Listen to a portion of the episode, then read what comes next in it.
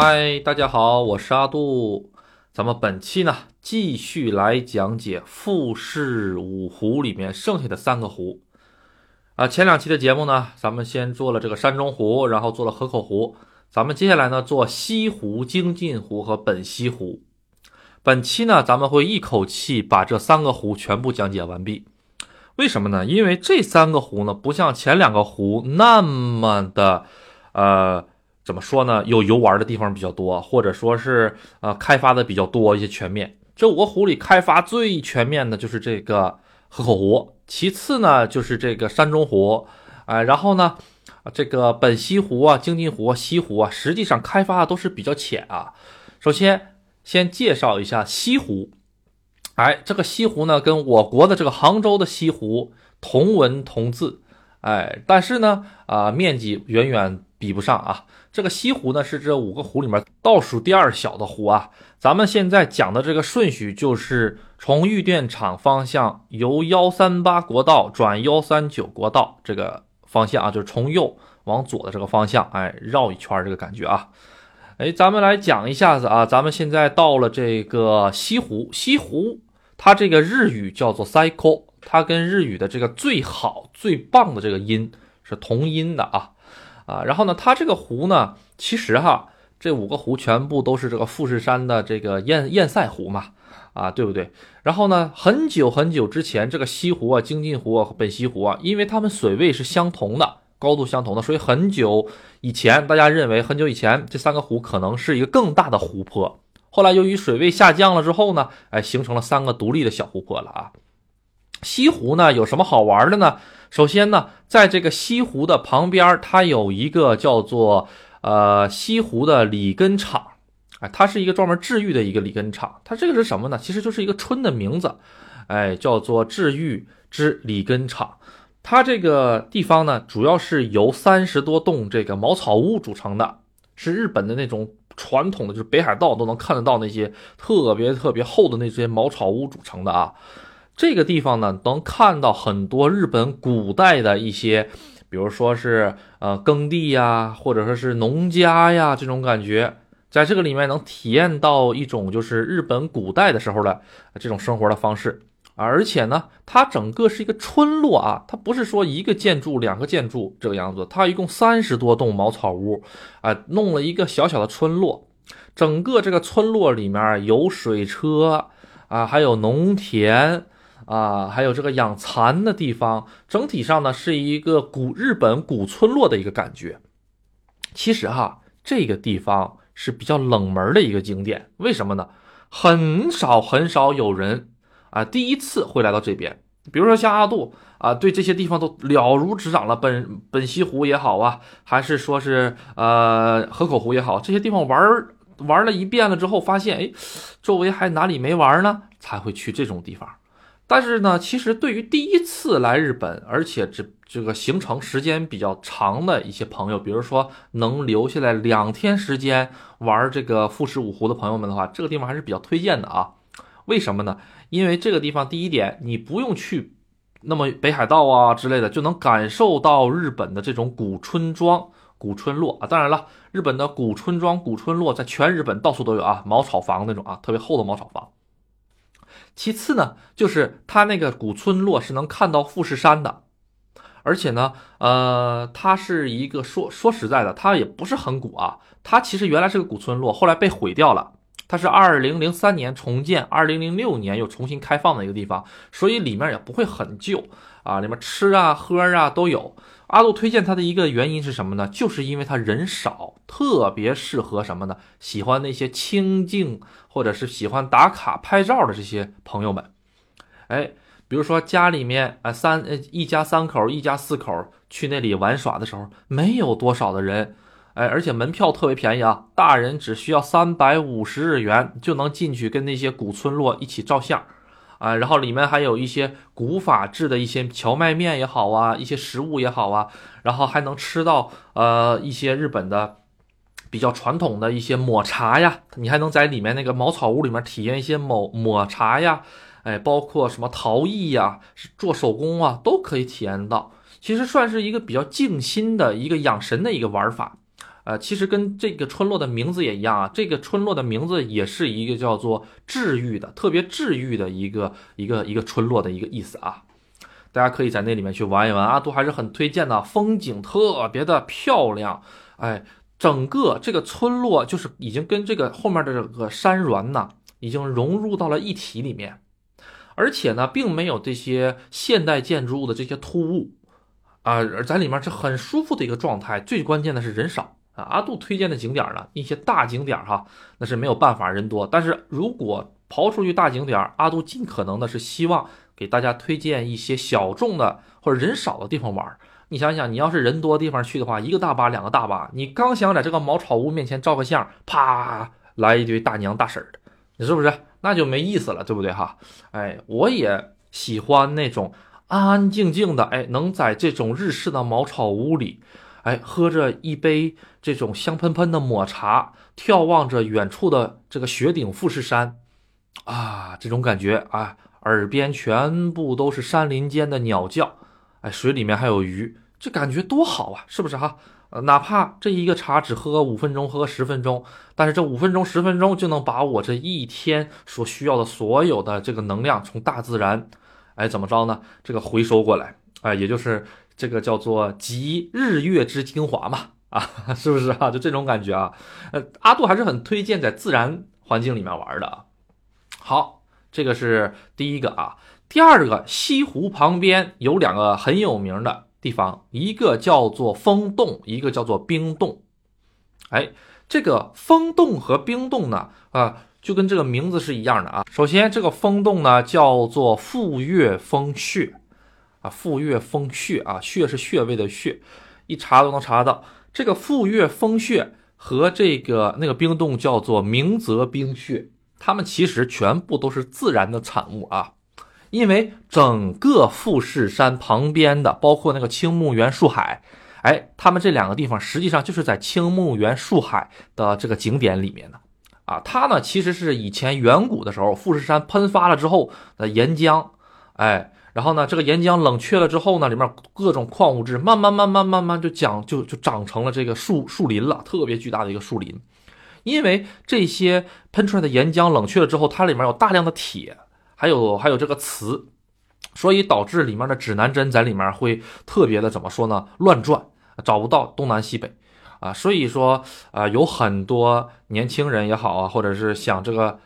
自己把自己嘎了的，不都是去青木原树海吧？啊，但是呢。它这个地方跟那些普通的想自己了结自己的人去的那个青木原树海还不一样，因为青木原树海的范围特别大，大家可以安心的去啊，没什么奇奇怪怪的东西啊。这个风穴和这个冰穴实际上就是以前富士山喷发了之后的这个加上地质运动形成的，就是在地下的两个这个洞穴一样，但是它这个洞穴呢是有两个口，一个进口一个出口啊。后期嘛，人人们也这个开凿了一些哈。这个风穴呢，它其实还还还好，哎，它的门票也不贵，也是三百五十日元，哎，进去，哎，大家可以打卡一下里面啊，啊，它里面的这个景色呢，其实就是相当于到那种地质公园里面那种感觉，哎，有钟乳石啊，然后有冰块啊，或者是那种冰柱啊也好的哈，啊，这个还是比较好玩的一个地方，大家可以去看一下子。然后从这个风穴出来了之后，大概走十五分钟左右，这十五分钟全部都是徒步在青木原树海中，那树拔地而起，二三十米高的大树，哈，呃，当然了，大家不用害怕迷路啊，因为地上全部都有这个引导的这个路线的啊。但是呢，你能在这个树海里走十五分钟，其实感觉是很不错的啊，呃，然后呢，就走十五分钟左右就能到这个叫做明泽冰穴的地方。这个冰穴的地方是需要戴头盔的，为什么呢？因为它最低处只有九十一公分，也就是说九十一公分这个这个地方呢，咱们必须得蹲着走啊。就是以前像这种，就是我记得我小时候运动会的时候都有蹲着走的这种这种活动哈。我也不知道我们学校为什么会有这种活动啊，就蹲着走，戴个安全帽，哎，根本抬不起头。所以如果是老年人的朋友。啊，或者是呢，身体腰啊、膝盖不是很好的朋友，可以把这个嗯，这个明泽冰穴这个活动给它 pass 掉，啊，因为它这个大概是蹲着走，还要走一段距离，它并不是很长啊，大概十分钟就能走完全程。里面有好多的冰啊，它这个地方呢，其实就是日本古代时候用来保存一些东西的，被称为这个天然的冰箱来使用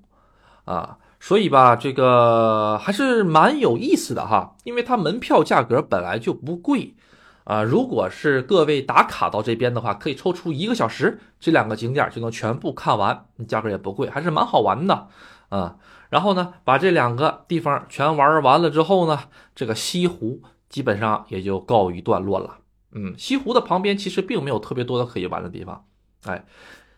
然后呢，西湖玩完了之后，咱们继续往前走，就到了这个京津湖。京津湖呢？它为什么叫京津湖？传说呢，以前古代人为了登富士山的时候，哎，登富士山之前都需要到京津湖里面把自己的身子洗干净，洗干净了之后呢，才能登他们这个神山或者是圣山的富士山。哎，是是这么一个湖啊。其实呢，京津湖呢，其实是富士五湖里面比较小的一个湖啊，不能说是比较小吧，它是最小的一个湖啊。它呢？有一个观景台叫做乌帽山岳，哎，这个全方位的一个观景台。到那个地方了之后呢，你可以看到这个整个富士山，还有这个湖面的一个景色，特别好的一个地方啊。啊，京津湖呢，它其实主要就是一个徒步游玩这个景点，很小众的一个景点啊。露营、钓鱼，哎，包括这个滑冰、水上摩托呀、划船呐之类，因为它湖湖面比较小嘛，啊，它可以滑冰的。啊，就在这个湖，但是是冬天啊，嗯，哎，咱们说到冬天的话，其实阿杜推荐一个什么呢？推荐的是一个滑雪场。大家呢来到了这个富士山周围，就一共有两个滑雪场，一个是在山梨县，啊，另一个是在我们静冈县。在静冈县的这个位置呢，从玉电厂出发比较近，啊。它呢是在富士山的半山腰上，这个滑雪场比较小啊，没有山梨县那个大啊。阿杜去过那个滑雪场，感觉一般吧啊。它旁边还有一些，就是阿杜经常说的这个 Safari Park，就是可以开车把车开到动物园里的那个那个地方，周围都是动物哈。它其实是一个好多个旅游景点儿连在一个地方的啊。阿杜现在说的是在我们村那边啊，那个这个景点。啊，它呢是可以先去上午上动物园玩，动物园玩完了之后呢，旁边有个口头 mono 乐园，就是小孩子的乐园啊。如果各位是带孩子，孩子大概在小学，呃，没有上小学或者刚刚上小学低年级的时候，还是比较推荐的。里面有很多亲子项目，一起划船，一起玩啊什么的，还有动物。玩完了之后呢，然后到了晚上或者是下午，可以到这边来滑雪。它整个离得特别近啊。这一套啊，这一天只要你不嫌累，都能玩明白啊！但是我估计一天玩这么多挺累的啊，我实话实说。好，然后晚上的时候，那边偶尔还会有烟火大会。好，这是个小插曲，讲完了，咱们继续来讲回西湖和京津湖旁边，它有一个叫做天神山滑雪场的。这个富士山的天神山滑雪场呢，可以说是，呃，我们玉电厂附近。除了刚才我说的那个我们村那边那个滑雪场以外，就是这个滑雪场了。这个滑雪场在山梨县，在西湖这边啊。从西湖这边过去，稍微有一点点远啊，离西湖，但是还好啊。呃，基本上呢，交通的话呢，并不是太难。这个滑雪场为什么推荐去呢？它有好几个赛道啊，它有它其实有五五条赛道的啊。根据难度啊，各种各样的分了，比我们村那边那个滑雪场大多了。这个滑雪场呢，呃，价格其实并不是很贵。如果咱们什么装备都没有带的话，哈，其实一个人大概是一万日元左右，也就五百块钱，加门票加上租赁的装备，也就这个价格了啊。去这边玩的话呢，其实怎么说呢？比如说孩子喜欢滑雪，咱们还可以提前在网上预约一个滑雪教练，滑雪教练也不贵啊，两个小时大概是八百多块钱人民币。你想想，那是在日本的两个小时八百多块钱人民币，其实不贵啊，真的不算贵。在咱们这边的话，北京，你想一想，滑个雪的话，两个小时你雇个教练得多少钱？是不是哈？然后教练啊，可以带着你稍微练习一下子啊，然后再玩。如果孩子特别小，玩不了的话，没有问题，可以租个小爬犁，它旁边有专门给小孩儿哎空出来的一个地方，或者是不会滑雪、不想滑雪的一些成年人也可以到那边去玩什么滑力啊、爬力啊，或者是去玩一些游泳圈呐，就是那种怎么说呢，大轮胎呀那种，咱们中国这种玩来玩去的啊都有。它这个滑雪场哈，呃，它有大概三条线路到四条线路是很长的啊，可以一直坐缆车。它那个就不是魔毯了，是真缆车，因为特别长啊。你坐这个缆车之后，到到山顶上之后，在坐缆车的过程中就能看到富士山。它其实也是在富士山的这个呃怎么说呢，山路这边做的。它整个这个坡其实也是富士山的这个坡啊，你就可以看到富士山。啊，阿杜呢推荐，如果是呃到了冬天比较喜欢滑雪的朋友，可以到这里来体验一下啊。比如说我这边玩完了富士山的几个湖了之后，我可以抽出一天或者半天的时间，我来这边滑滑雪也可以。当然了，如果是各位特别喜欢滑雪的，那阿杜其实后我以后会给大家推荐一些日本比较有名的滑雪场啊啊！我刚才推荐的这个叫做天神山滑雪场，只不过因为它在富士五湖的这个西湖的旁边，如果在玩五西湖的时候，顺便可以去滑个雪。嗯，好，它其实设施还是蛮新的啊，并不是很贵啊，一个人的话五六百块钱，一万日元左右就可以解决。那吃喝里面都有的，还是很不错的。它这个雪场呢，其实是一个人造雪场，它这个厚度大概在四十公分左右，啊，因为阿杜阿杜的这个老老家是吉林省通化市嘛，通化市的雪那个滑雪场也是很有名的，什么万峰滑雪场啊啊之类的哈。阿杜小时候也比较喜欢滑雪，所以说对滑雪稍微有点连那个研究的，大家有兴趣可以去看一下子啊。嗯，好，这个滑雪场呢讲完了之后呢。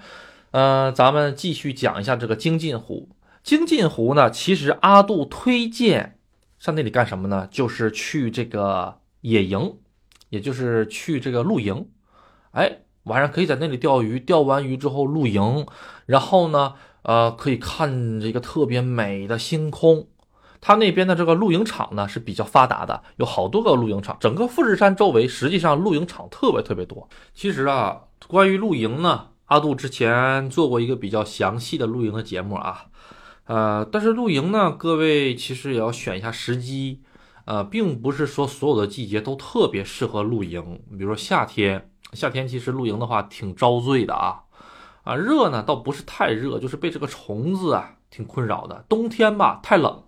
春秋是最合适的，尤其呢是这个春天能看到一大群樱花跟富士山，秋天呢。就是能看出这个青木原树海这个树林吧，哎，然后里面有一些红叶，还有一些绿的，还有一些黄的，哎，三种颜色掺杂在一起，哎，跟一个带着雪顶的一个富士山，哎，在一起啊，这个画面特别的好看啊！阿杜词穷了，只会用特别啊，但是呢，大家如果在网上寻找一下这类的图片会很多啊，天是蔚蓝蔚蓝的，湖水是蔚蓝蔚蓝的，远处的山呢。啊，以绿色为这个基调，然后呢，中间还带着一些红颜色和黄颜色的一些树掺杂在一起，这个感觉是刚刚好。其实整个的日本的这个风景哈，阿杜说一句比较主观的话啊，就是它确实跟咱们这边的这个风景它是两个味道。啊，具体它的味道差在哪里呢？就是我感觉咱们这边的风景吧，尤其是一些旅游景点吧，就是人工的痕迹太明显了，导致呢，呃，它你看到的风景，它并不是说百分之百的那些自然的感觉，总能看到一些人工的痕迹，啊，但是日本吧，它虽然也有一些人工的痕迹，但是它会跟这个自然融合的很好，也有可能哈，啊。这个怎么说呢？这个事情呢，如果往好听了说呢，就是说融合的很好；往坏处就是说呢，年久失失修啊，都没了，也可以这么理解啊。但是它确实是两个味道啊啊，所以阿杜一直很喜欢在日本的这村儿里面生活，他这个感觉跟咱们这边呢是不一样的，嗯，真的是不一样的啊。包括他这个公交车站牌也好啊，包括他整个的这个呃这个是这个马路也好。它马路旁边的这个人行道也好，都是很自然的就融入到了这个呃这个环境中。其实呢，为什么融入到环境中呢？尤其像这些比较偏远的景点哈，没有人打扫卫生。那个到了秋天哈，那个落叶红叶整个人行道上铺满了，全都是红叶绿叶。你要是不看旁边的那些栏杆，你都不知道这是人行横道。你用脚扒拉扒拉，才发现啊，这底下原来还有盲道啊，这种感觉 啊。所以吧，它确实，嗯，这个感觉挺好的啊。但是呢，你得从哪个角度上来看啊，这就是另外一回事了。咱们中国是什么呢？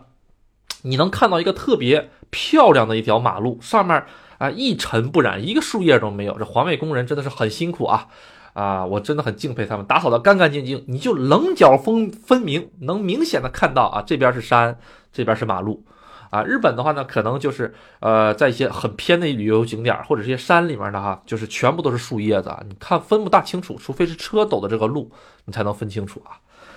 好，这个精进湖呢，其实没有太大可以玩的一些东西啊。精进湖呢，阿杜推荐是作为第三次、第四次环湖、环五湖的行程之后，可以留在这里，哎，划一划它这个船。他们这个船不是像咱们公园这种比较大的船，它其实像一种就是独木舟的这种感觉啊。它这个独木舟蛮长的，蛮窄的，可以坐三个人、四个人。然后呢，呃，带一个这个特别长的桨。往左边划完了之后，再往右边划；往左边划，再往右边划，这种一个感觉啊。嗯，其实这个的话还是蛮推荐的啊。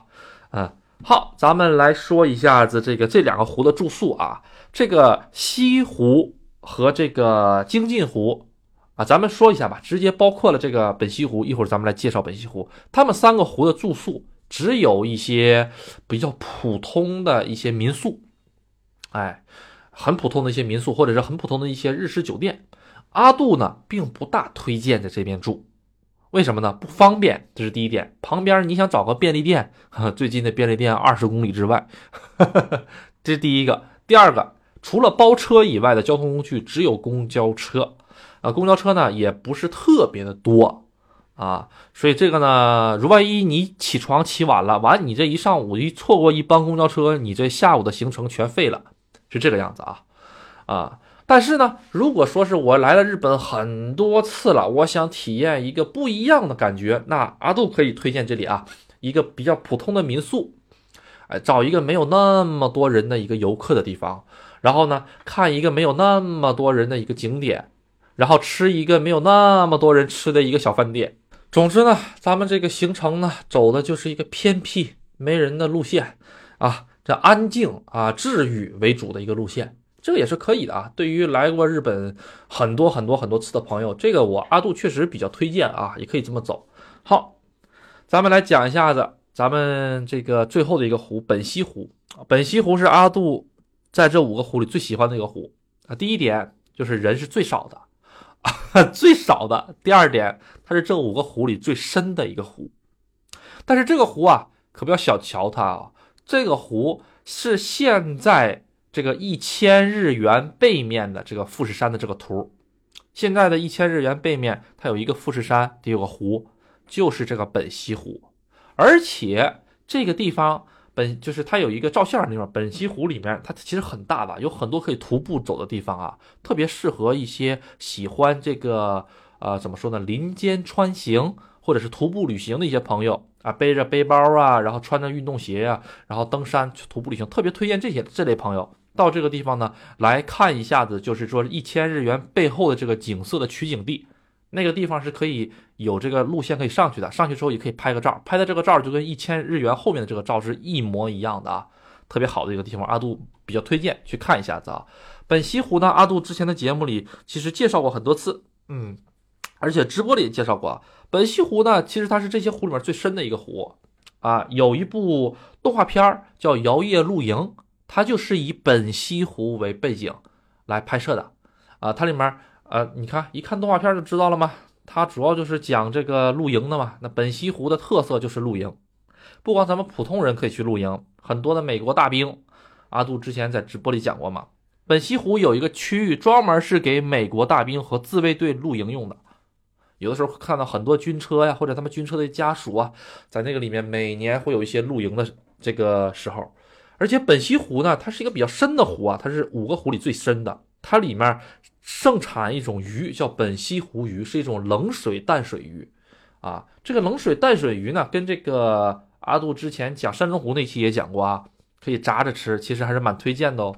好的，那本西湖呢最好玩的，其实哈，除了看这个富士山之外，就是在这个本西湖露营。本西湖呢，因为它是一个摇曳露营这个动漫作品的这个怎么说呢，取景地。里面很多真实的场景，包括他那个呃露营地，都是真实存在的。那个露营地其实很受欢迎，很受欢迎，可以在那里边钓鱼啊，然后这个呃边露营还能看星空啊之类的。这个具体呢，大家就可以听阿杜那个露营那一期啊，专门讲的，讲的很详细，露营的这些东西。阿杜比也比较喜欢露营。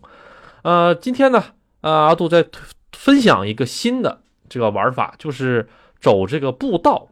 日本哈，因为它是一个其实是个山蛮多的一个国家，它开辟了很多这种叫做自然步道。它这个自然步道呢，其实就是围绕着这个本溪湖，它周围的这个山脉转了一圈，就全都是在这个山脊上走的啊。呃，大概转本溪湖一圈的话，是要十二公里到十三公里左右啊。你十二公里、十三公里是要走的，而且是要爬山的啊。啊，其实蛮累的哦，大概需要五六个小时、七八个小时这个样子啊。嗯，对于一些极限玩家或者是喜欢登山的朋友们，还是蛮推荐的。嗯，呃，但是嘛，对于一般的旅客呢，就还是算了吧啊，因为很危险。阿杜比较喜欢什么呢？就比如说是啊，带着一个这种烧这个瓦斯的、烧瓦斯罐的一个小炉子，哎，带着个小炉子，然后呢带点水，然后呢带个小锅，带点方便面。背着，哎，背着之后到了山上了之后呢，哎，自己拿着个小炉子烧水，烧完了水之后呢，然后呢泡一碗热腾腾的方便面，啊，在那里吃也是很爽的。或者是买一个保温杯，那保温杯里面放上热水，特别热的热水啊。其实日本保温杯做的还真不错啊，比如说虎牌的呀，还有就是一个那个叫什么牌子，阿杜忘了哈。呃，保温杯都是很那个什么的，呃啊，膳魔师好像是哈，其实。这个他们日本这保温杯保温时间都很长，基本上呢都在十几个小时以上，啊，就是滚烫的一百度的水，十几个小时之后还能保持八十度、九十度的，其实这样子还是蛮好的啊。大家可以带个这种水，然后上去买个小方便面，然后倒进去，然后呢泡一会儿之后，哎呀，看着富士山在这个啊一览众山小的这种情况下吃啊吃个泡面，尤其是这个天稍微冷一点的话，因为山上温度都比较低嘛，特别怎么说呢，一种治愈的一种感觉啊。嗯，就是到了这种啊场景呢，你才能感觉到人类的渺小，啊，特别的感动啊，这个是阿杜比较喜欢的。嗯，所以阿杜其实到了后期哈，要么我就是往海边走，要么我就往山里走，呃，这两个地方都能给我带来一些就是大自然的治愈也好啊，或者是一些感动也好吧，哈，这些东西是在城市里获得不了的。整个这个本溪湖啊。它实际上吃东西的地方只有那么两家店或者三家店，其中的一个呢就是这个呃露营啊露营地的旁边哎，它有一个饭馆。然后呢，其次就是咱们开车进这个本溪湖的时候，它有一个必经之路。这个必经之路前面一个叫做本溪湖庄，另一个叫做湖仙庄，就这两家店。其中这个湖仙庄呢，啊已经是七十年以上的老店了啊。啊，其实，在这些地方呢，就是吃到一些比较正宗的这个本地的料理，这还是比较不错的选择。包括像刚才说的京晋湖啊，京晋湖它门口也有一些比较，就是嗯，就是年头特别长的一些店啊。但是呢，呃，很不幸的就是选择比较少啊，可能那家店只有啊这一家店，或者它旁边就没有任何店了啊。就是你想，比如说，我想到本溪湖或者京晋湖旁边找个便利店，没有的啊。带便利店的只有山中湖，哎呀，山中湖，而且是很靠后段才有这么一家便利店，或者就是河口湖，啊，剩下的地方都没有啊，剩下的那三个湖都没有便利店啊，便利店这种东西就绝迹掉了。阿杜呢，做一下总结吧，这五个湖咱们也讲的差不多了，本溪湖、京晋湖、西湖，其实呢，呃，如果是第一次去日本玩的话，呃，阿杜推荐哈，嗯，可以。大概走马观花的看一下子，哎，跟这五个湖的这个石碑，哎，然后照一张相啊，打个卡，看一看是什么样子啊，待个五分钟十分钟就可以走了，哎，因为呢，这这后面的这三个湖呢，今天讲的这三个湖并没有什么可以玩的太多的东西，但是呢，你要是硬说想玩呢，那就是露营。啊，露营呢那个东西，可就是完完全全的是需要一整天的时间，或者是一个整半天加一个晚上的时间才能把它玩明白啊，或者呢是什么呢？或者就是这个走这个森林步道啊，森林步道，日本各个地方都有各种各样的森林步道和展望台，这个阿杜其实挺喜欢的啊。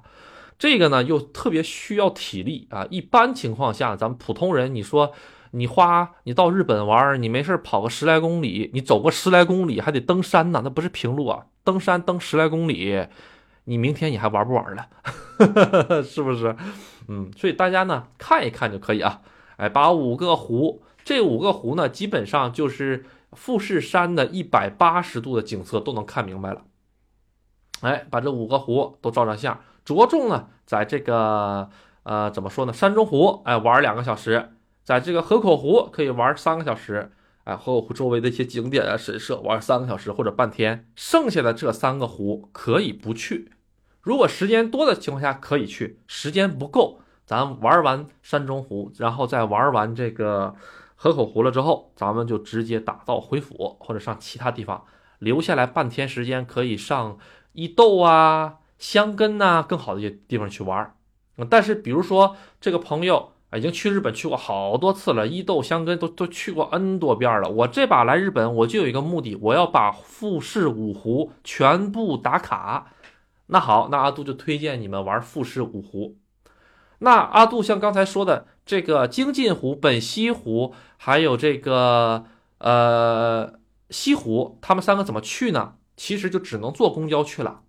电车这种东西啊，就到河口湖，然后就撒由那拉了，就拜拜了，只能坐公交车去。所以各位一定要看好这个来回的公交路线啊啊！最远的一个湖就是本溪湖啊，本溪湖这可真是鸟不拉屎的地方。呃，对，就差不多这种感觉吧。旁边呃，就那么一家店、两家店，然后然后就什么都没有了，就全部都是大自然。所以以前这个美国大兵呢，也喜欢上那边去露营嘛，就是因为人少嘛，是吧？因为美国大兵，咱说句实在话啊，虽然美国是这个太上皇吧，但是他走在大街上嘛，还是稍微会引起一些民众的一些反应。也有一些日本的老头啊，就是昭和时代啊，他们也是挺反美国人的。实际上啊。什么样的人喜欢日美国人呢？就是这帮老头儿生下来的孩子，大概也就是日本经济蓬勃发展的八零后、七零后、八零后，还是比较喜欢这个日本的啊驻就是日本的美军的。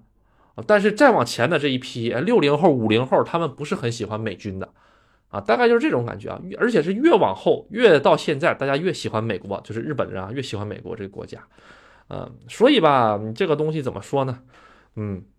毕竟是已经殖民了这么长时间哈啊，不能说是殖民吧啊，半殖民吧，这么长时间了，是吧哈？嗯，再过个几十年，再过个三十年，就正好凑一百年了，啊，是吧？都已经七十多年了，你说是吧？抗日战争咱们胜利了多少年，他就被殖民了多少年？嗯，所以还是怎么说呢？嗯嗯，好，咱不咱不讲这个了，嗯嗯，这个五湖系列呢，咱们就算是讲完了，嗯。后面这三个湖呢？啊，其实，嗯，没有太多可以讲的东西啊，因为这个毕竟是一个语音的一个节目嘛，哈，我不管用我的语言、用我的词藻怎么形容这个东西，它都不如画面来的这个直接。呃，所以呢，到了后期等阿杜的时候，阿杜会到时候会把这五个湖的景色呀，啊，拍成视频呐之类的发给大发给这个大家，大家可以看一下，好不好？嗯，好，那咱们呢这个五湖，咱们就到此结束。咱们下一期开始正式讲香根啊，香根完事儿了之后呢，咱们就是来讲这个伊豆啊，然后呢，咱们会再讲这个江之岛，哎，镰仓这一部分啊，嗯，因为这些部分是去日本关东游玩的主要项目，啊，主要项目，嗯，好。那本期呢，咱们就先到这里，谢谢大家的支持，拜拜。